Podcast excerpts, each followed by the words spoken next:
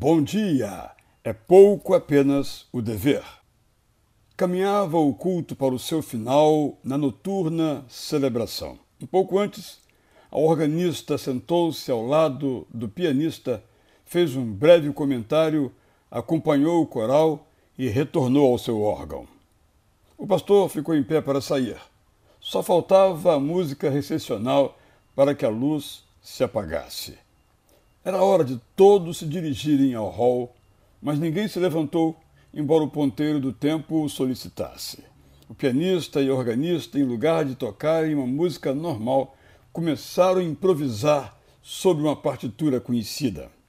E o que saía, quando cada um pisava no pedal, era um som nunca ouvido, criado naquele momento único, inspirando aquela fração de hora a não ser esquecida.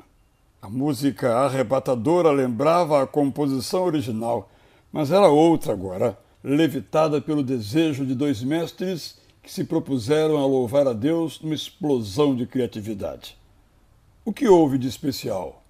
Houve arte e técnica, competência e amor, empenho e esperança, numa brilhante performance posta a serviço da felicidade.